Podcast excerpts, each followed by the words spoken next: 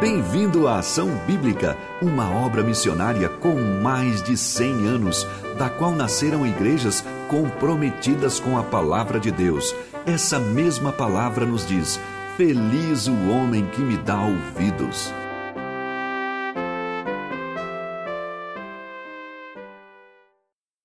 Muito obrigado ao momento de louvor que nós acabamos de ter nós cantamos e constantemente nós temos lembrado nas nossas músicas sobre o poder da salvação que está em Jesus Cristo. Nós temos meditado ao longo desse tempo sobre missões e se você ainda não assistiu nossos especiais de missões, assista, tem nosso canal no YouTube. Eu quero fazer referência agora a um texto bíblico que nós vamos ler e estudar essa manhã, esse dia, Efésios capítulo 3, versículos de 1 até o versículo 13. Nós vamos falar sobre isso hoje, sobre missões e a igreja local. Meditaremos sobre como nós, como igreja, podemos servir a nossa comunidade pregando o Evangelho.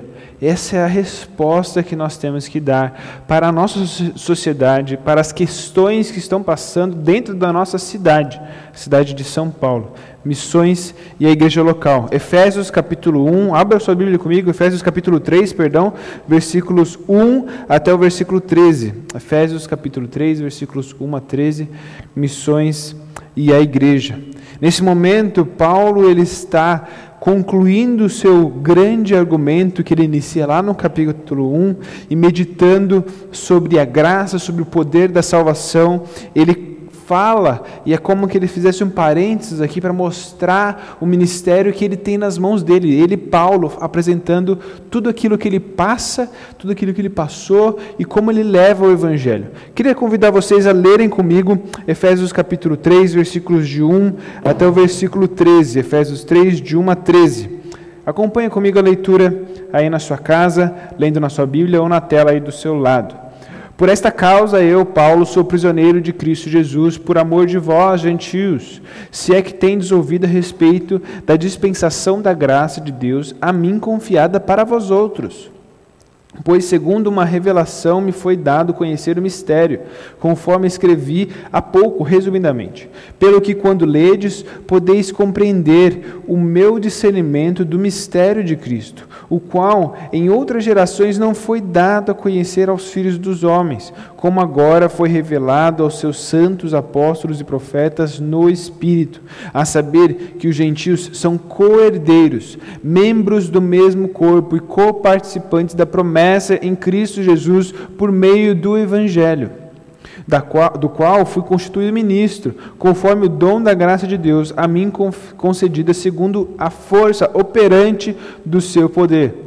A mim, o menor de todos os santos, me foi dada esta graça de pregar aos gentios o evangelho das insondáveis riquezas de Cristo e manifestar qual seja a dispensação do mistério, desde os séculos oculto em Deus que criou todas as coisas para que pela igreja a multiforme sabedoria de Deus se torne conhecida agora dos principados e potestades nos lugares celestiais, segundo o eterno propósito que estabeleceu em Cristo Jesus, nosso Senhor, pelo qual temos a ousadia e acesso com confiança mediante a fé nele. Portanto, vos peço que não desfaleçais nas minhas tribulações por vós, pois nisso está a vossa glória. Amém. A palavra de Deus nos chama a meditar nessa manhã e nos chama a concluir agora, como eu disse, esse grande argumento que Paulo inicia lá no capítulo 1. Ele começa afirmando sobre as bênçãos de Deus e depois ele traz logo para nós o que é o significado da salvação individual no capítulo 2, início do capítulo 2.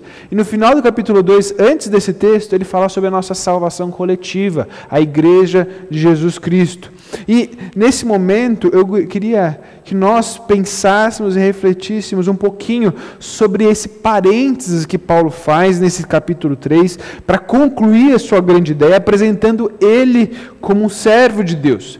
Capítulo 3, versículos de 1 e também versículo 13, nós vamos ler esses dois versos separado aí um do outro e justamente vamos compreender um pouquinho desse, desse parênteses que Paulo faz. Versículo 1 diz o seguinte: Por esta causa eu, Paulo, sou prisioneiro de Cristo Jesus, por amor de vós, gentios. Agora preste atenção no versículo 13: Portanto vos peço que não desfaleçais nas minhas tribulações por vós, pois nisto está a vossa glória. Paulo, ele está apresentando a si mesmo como um grande exemplo de toda a mensagem do capítulo 1 e 2 de Efésios para nós hoje e para aqueles cristãos em Éfeso. Ele está apresentando-se, reapresentando para aqueles cristãos, sabendo que ele estava preso. Eu queria fazer um, um, um adendo aqui para que nós entendamos um pouco dessa história. Paulo ele está preso porque ele prega o Evangelho.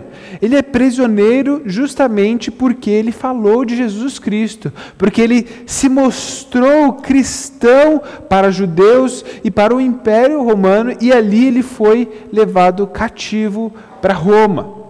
A história da igreja de Éfeso passa por diversas dificuldades, mas no capítulo 19 de Atos, você vai ter ali um pouco mais detalhado, eu não vou ler agora, mas você pode conhecer um pouquinho de como foi a plantação da igreja de Éfeso.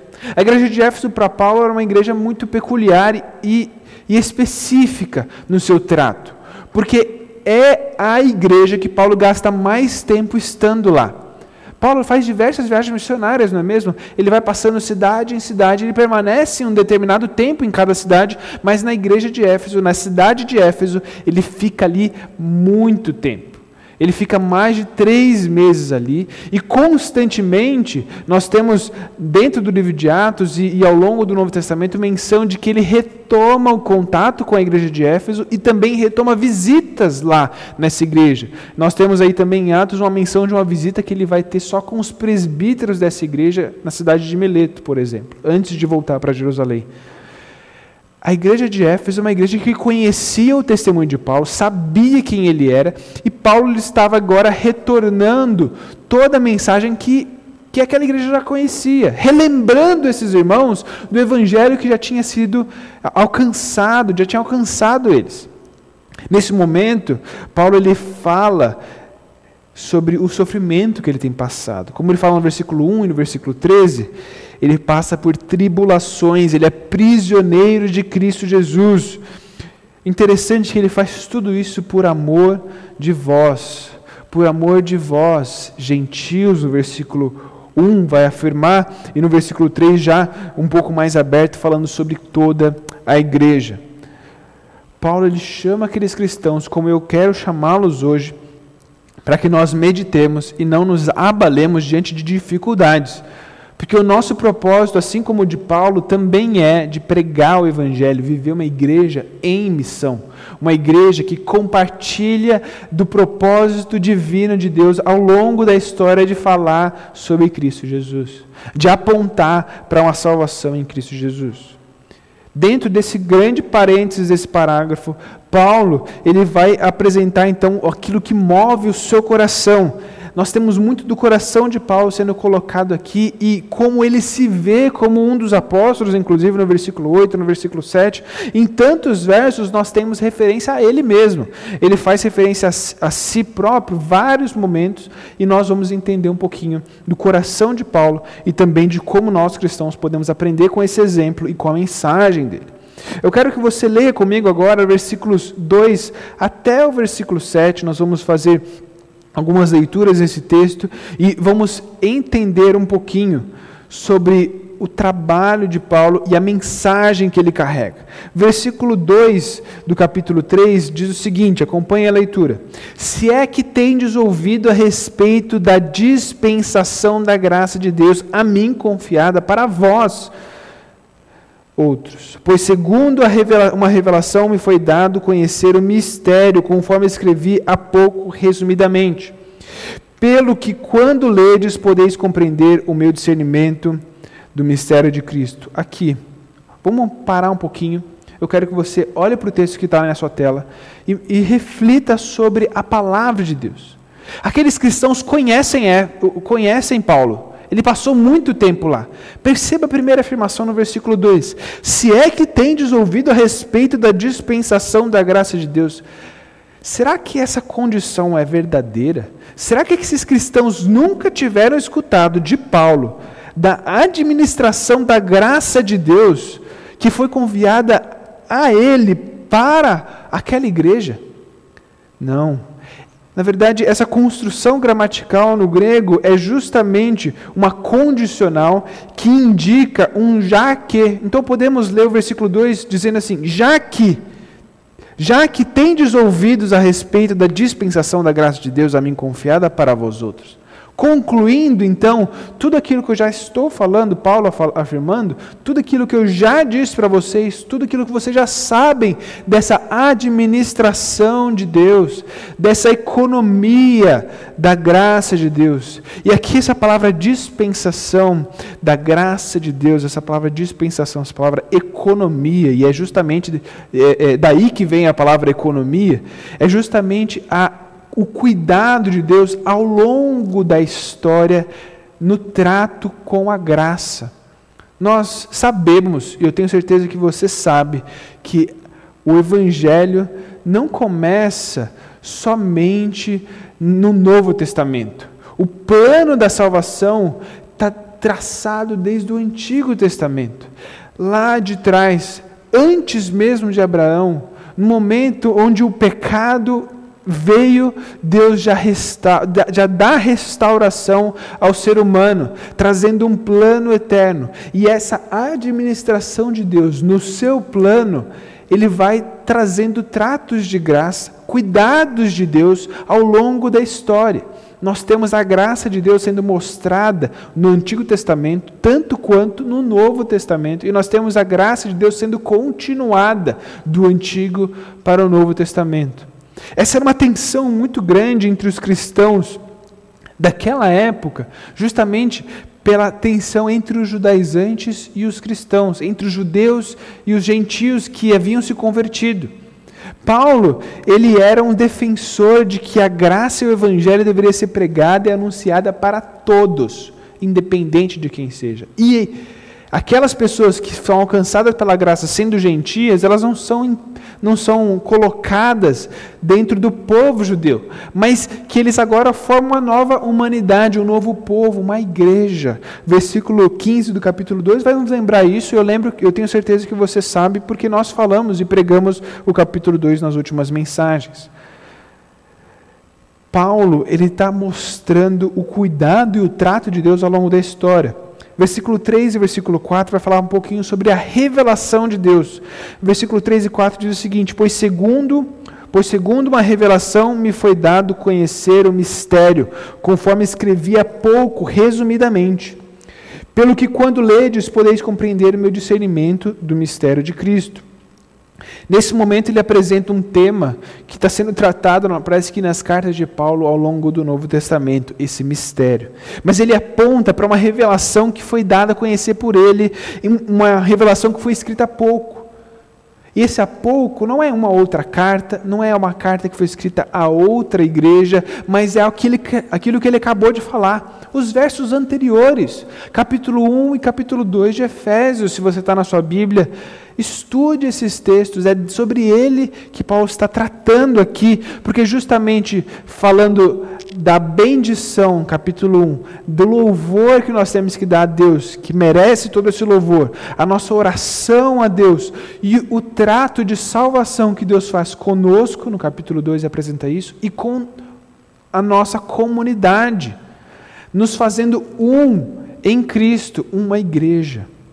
Essa escrita de Paulo, essa revelação que ele traz agora, esse entendimento do mistério é aquilo que nós vamos ver a partir do versículo 5, 6 e 7.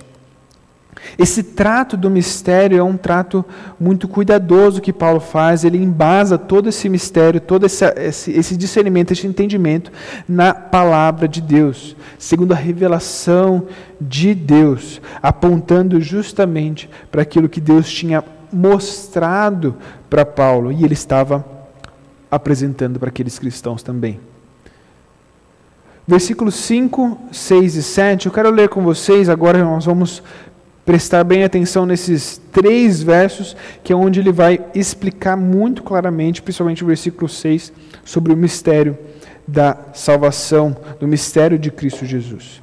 Versículo 5 diz o seguinte: O qual em outras gerações não foi dado conhecer aos filhos dos homens, como agora foi revelado aos seus santos apóstolos e profetas no Espírito.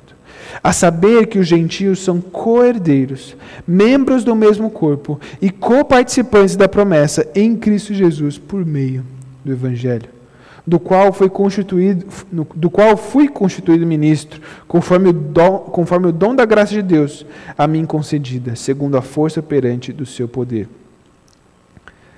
Paulo aponta agora para esse mistério, versículo 6. Olhe bem o que o verso 6 diz diz: a saber que os gentios são coerdeiros, membros do mesmo corpo e coparticipantes da promessa. Coerdeiros, membros do mesmo corpo e coparticipantes da promessa.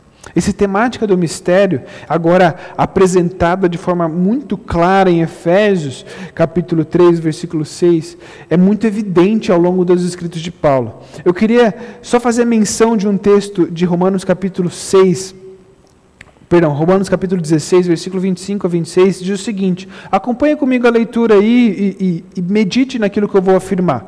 Ora, aquele que é poderoso para vos confirmar, segundo o seu evangelho, e a pregação de Jesus Cristo, conforme a revelação do mistério guardado em silêncio nos tempos eternos, e que agora se tornou manifesto e foi dado a conhecer por meio das escrituras proféticas, segundo o mandamento de Deus eterno, para a obediência por fé entre todas as nações. Essa temática, eu só citei um verso, mas Paulo tem outros versículos, outros versos, outras afirmações sobre esse mistério que foi revelado e, e apresentado. Mas não me parece que somente no Novo Testamento que a salvação encontra eco para os gentios. Me parece que uh, esse mistério ele só estava sendo mal compreendido e mal entendido e mal ensinado desde o Antigo Testamento. Em Gênesis capítulo 12, versículo 3, a bênção e a promessa que Deus dá a Abraão diz o seguinte: Abençoarei os que te abençoarem, e amaldiçoarei os que te amaldiçoarem. Em ti serão benditas todas as famílias da terra. Todas as famílias da terra seriam abençoadas pela promessa de Deus a Abraão. O plano de Deus, ele se continua. Não há uma mudança em, em, em, no trato de Deus e na dispensação de Deus. Essa administração de Deus há uma continuidade nisso. Porém, para cada momento da história, ele administra, cuida de forma diferente. No Antigo Testamento ele tinha o seu povo, o povo de Israel, tinha a sua lei para vigorar ali, e agora nós temos a igreja e nós temos a palavra de Deus completa, Antigo e Novo Testamento, pensando nós como igreja nesse momento, e nós podemos aprender sobre quem é Deus, sobre os princípios de vida, sobre como nós podemos amar uns aos outros. O trato de Deus ao longo da história muda, mas o seu único plano, a sua economia, ela é constante. Ela é, o seu plano é, é eterno. Versículo 5 vai justamente nos apontar para isso. O qual em outras gerações não foi dado a conhecer os filhos dos homens, mas agora foi revelado aos santos apóstolos e profetas no Espírito.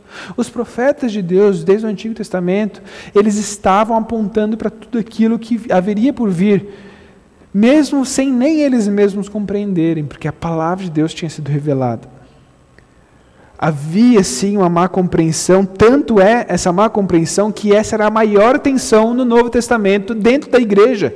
Se judeus e gentios poderiam viver em união e se gentios deveriam se circuncidar para entrar no povo, no povo de Deus. E aqui é a grande chave, a grande mudança. Versículo 6, o mistério é apresentado. Cordeiros, membros do mesmo corpo e co-participantes da promessa a coerência. Agora nós somos herdeiros do mesmo da mesma bênção que foi apresentada em tempos antigos para um povo. Agora nós somos coerdeiros. Essa promessa apresentada para Abraão da bênção de Deus. Nós vivemos juntos em união em uma igreja nesse momento. Membros do mesmo corpo, que corpo? A igreja. Nós somos juntos, unidos uns com os outros, participantes, co-participantes da promessa Promessa essa que faz muita referência ao Antigo Testamento, mas também à nova aliança que nós temos em Cristo Jesus da nossa salvação eterna. Agora você deve estar se perguntando: o que isso tem a ver com missões? O que isso tem a ver com missões? Tudo.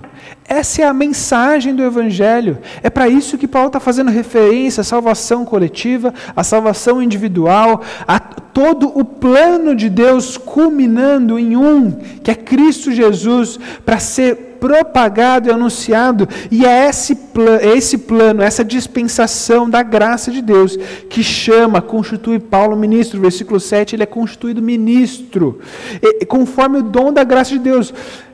Queridos, ao longo desse texto todo, você vai poder perceber que Paulo ele, ele fala de uma revelação recebida por Deus, mas ele não se coloca como alguém superior, de forma alguma como alguém superior entre os cristãos. Ele não é mais do que ninguém, ele se apresenta como servo. Ministro significa servo, conforme o dom da graça de Deus, porque a graça tinha sido dada a ele pelo dom de Deus, segundo a força que opera segundo a força operante do seu poder, poder de Deus. A força não é de Paulo, a graça não é de Paulo, a capacitação não é de Paulo, o serviço não é de Paulo, é de Deus. É para isso que ele vive em missão. É para falar dessa mensagem, desse plano eterno de salvação minha, da minha vida e da sua vida. Eu não sei como você veio para essa manhã, não sei como está o seu coração nesse momento, mas a nossa vida e a nossa igreja deve ser uma igreja e uma vida em missão. Uma vida que vive completamente, intensamente, apaixonadamente essa mensagem em que em cada momento nós vamos compartilhar o Evangelho. Seja através de uma excelência no trabalho, seja através do nosso falar, do nosso testemunho público, seja do nosso posicionamento como cristãos, seja do nosso exemplo na nossa comunidade, no nosso bairro, na nossa vizinhança. Existem muitas formas de nós demonstrarmos e vivermos essa igreja, de sermos servos de Deus como Paulo é servo. Como você tem se colocado nesse meio? Como você tem se posicionado como cristão? Como você tem levado essa mensagem que antes era um mistério, mas agora é a graça revelada, é mostrada para você e para mim, aberta para todos? Paulo ele foi constituído um servo, ministro. E nós também somos servos e ministros de Deus a nós também foi confiada essa revelação. A nós também podemos compreender e discernir os mistérios de Cristo, toda essa revelação, essa administração da graça de Deus, essa dispensação da graça de Deus. Nós, assim como aqueles cristãos somos alcançados, somos cordeiros, membros do mesmo corpo, a igreja, e coparticipantes dessa promessa eterna de salvação. Creia nisso. Creia nisso. Arrependa-se dos seus pecados e creia. Creia nessa herança eterna. Creia nessa promessa eterna. Creia nesse corpo vivo, na igreja de Jesus Cristo. Viva intensamente isso. Esteja em contato uns com os outros, sirva na comunidade, mas viva como Paulo viveu, em missão, constante serviço é por isso que ele é preso, por amor de vocês, gentios, por amor da igreja. E ele vai continuar o versículo 8 até o versículo 12, apresentando um pouquinho sobre quem ele é, sobre sua missão e sobre a igreja. Missões e a igreja.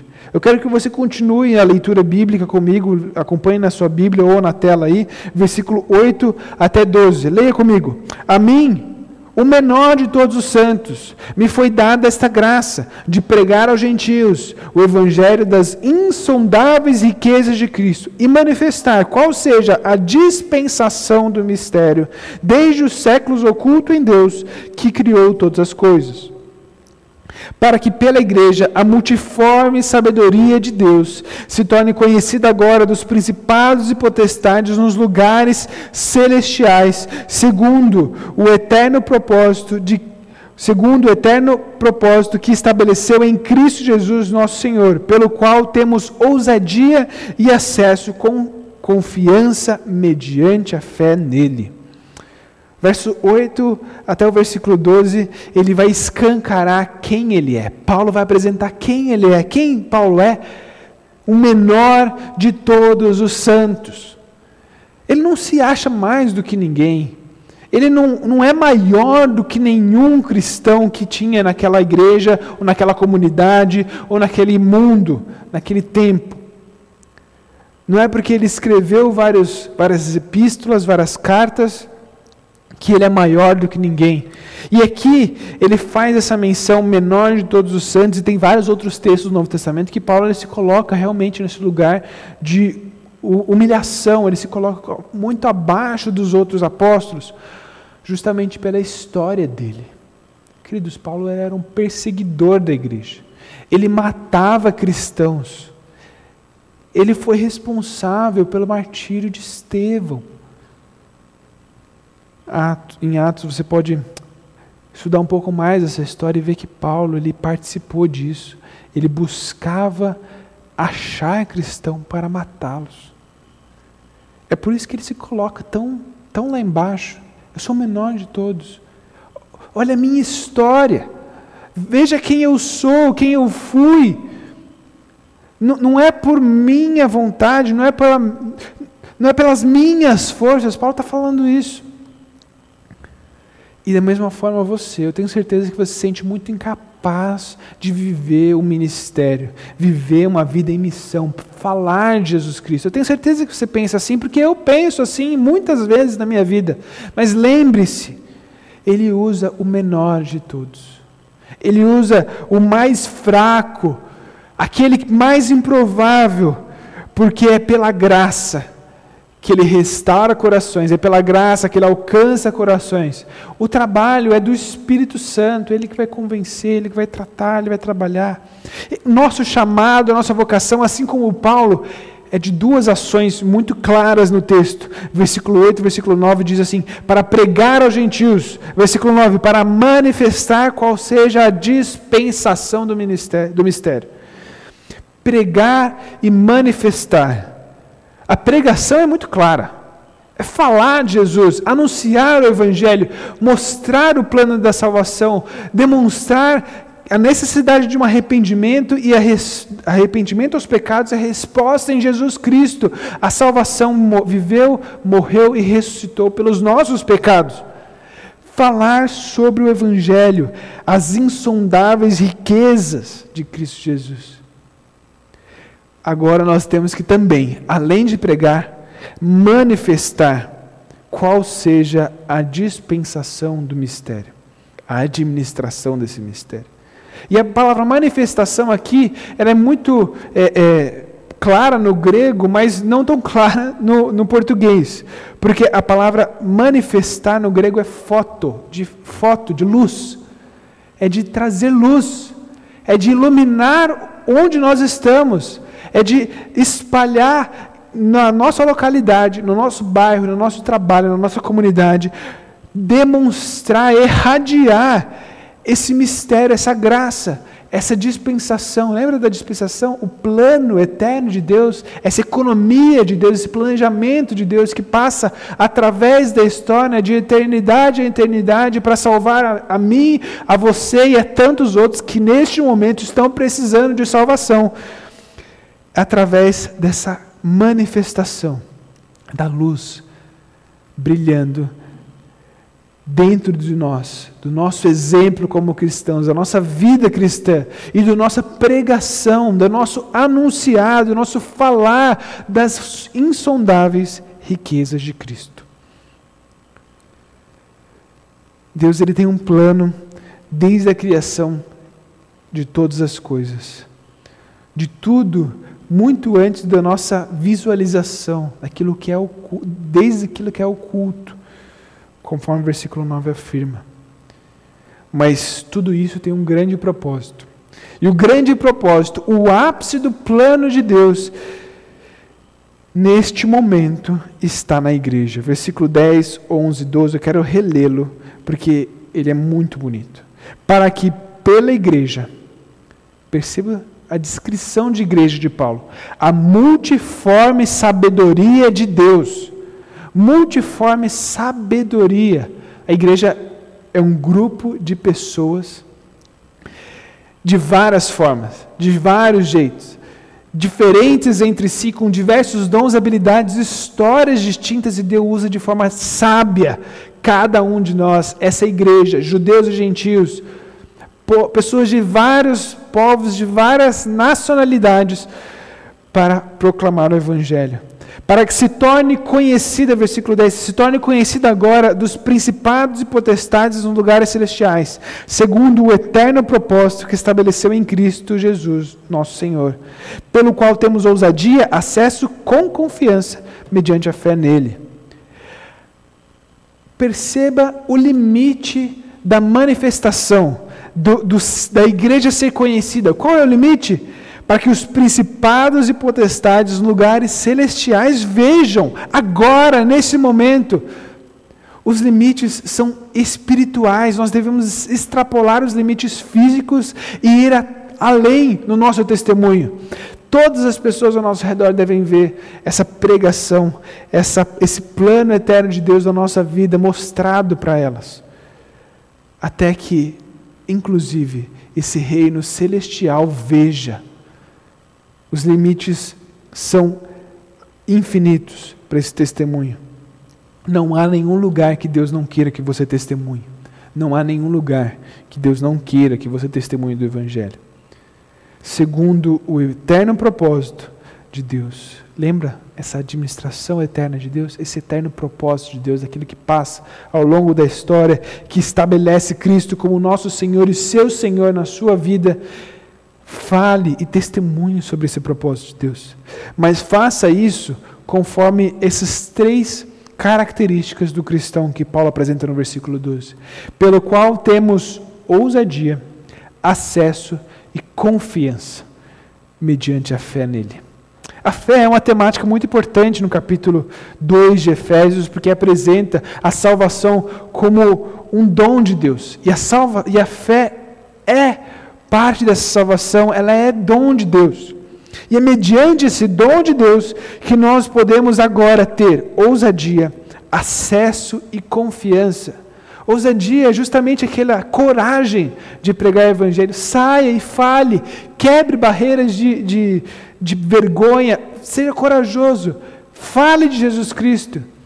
É, Josué 1,9: ser forte e corajoso. Nós temos acesso a Deus. Nós temos intimidade com o Pai nesse momento. E nós temos também a confiança, a perseverança em Cristo Jesus. Confie nele, seja perseverante mediante aquela fé que te foi dada nele. Cristo é aquele que nos sustenta, é aquele que traz todo o alicerce para a nossa mensagem. Ele é o ápice desse grande plano, para que nós, como igreja, vivamos e, e demonstremos esse, esse clímax da história, que é Cristo Jesus. Jesus Cristo sendo anunciado. Da mesma forma como Paulo, eu quero trazer para nós a aplicação de não só crermos nisso, não só vivermos essa mensagem, mas de nos colocarmos como servos, de pregarmos, de manifestarmos, de trazer, levarmos luz para, aqueles lugares que nós temos que ir. Não importa onde seja, não há limites para esse testemunho. Testemunhe de Jesus Cristo, fale de Jesus. Na nossa cidade, São Paulo, nós devemos anunciar Jesus Cristo. No nosso ambiente de trabalho, nós devemos anunciar Cristo Jesus. Na nossa família, com nossos filhos, com nossos parentes, amigos, irmãos, pais, falar de Cristo, anunciar e manifestar Cristo. Essa manifestação, essa luz, deve ser demonstrada tanto para os não cristãos como para os cristãos dentro da comunidade, para que nós sejamos edificados uns aos outros. E aí, Paulo vai concluir novamente relembrando tudo aquilo que ele falou das tribulações dele, para que os cristãos não desfaleçam, não desanimem. Eu passo por problemas. Lembra que ele falou? Lembra aquele, aquele, aquela, aquele parênteses que ele faz das tribulações? Pois bem, Paulo apresenta os problemas dele como uma motivação para, para, que, para que aqueles cristãos vivam e não desanimem diante das dificuldades. Existe sim dificuldades em pregar o Evangelho. Paulo passa por várias delas. Existe sim inibições pessoais que nós temos que vencer.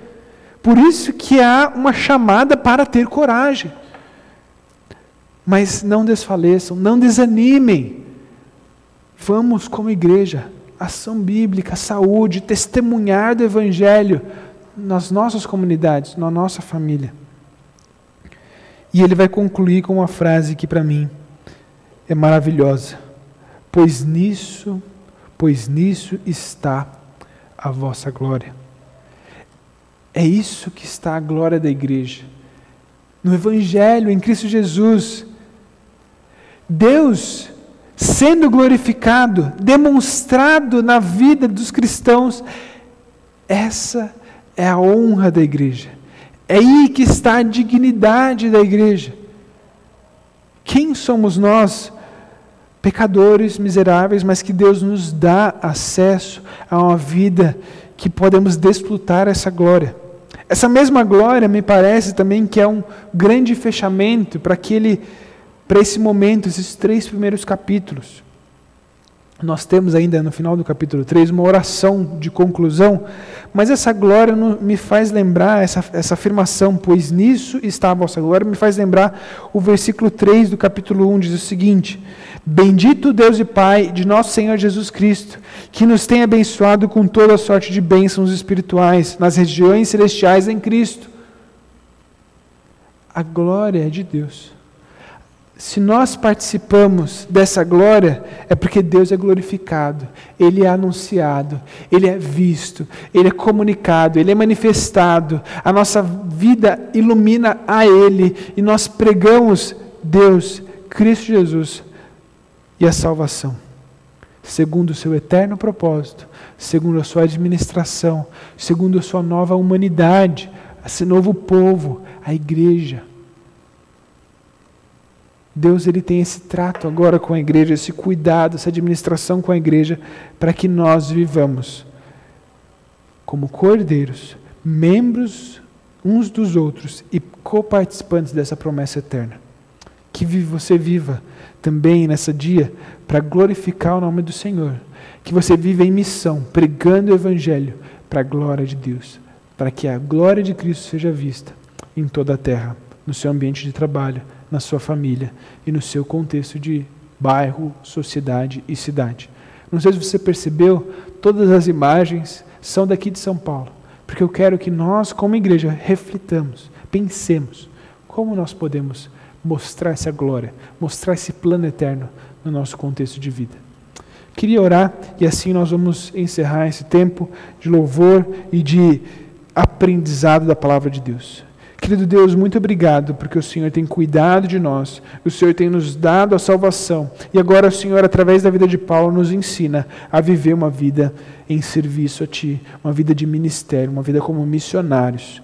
Nós, ó oh Pai, nós temos que aprender muito com o Senhor, nos ensina, nos ensina constantemente a, a vivermos uma coragem, vivemos esse acesso que nós temos com o Senhor e vivemos essa confiança plena na salvação e também no ministério, no chamado e no serviço que o Senhor tem para nós.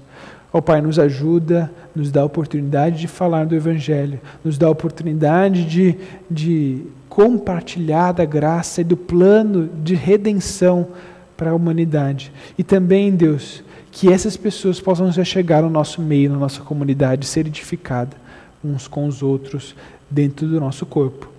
Ó oh, Pai, muito obrigado por esse tempo juntos e que o Senhor nos ensine ao longo dessa semana.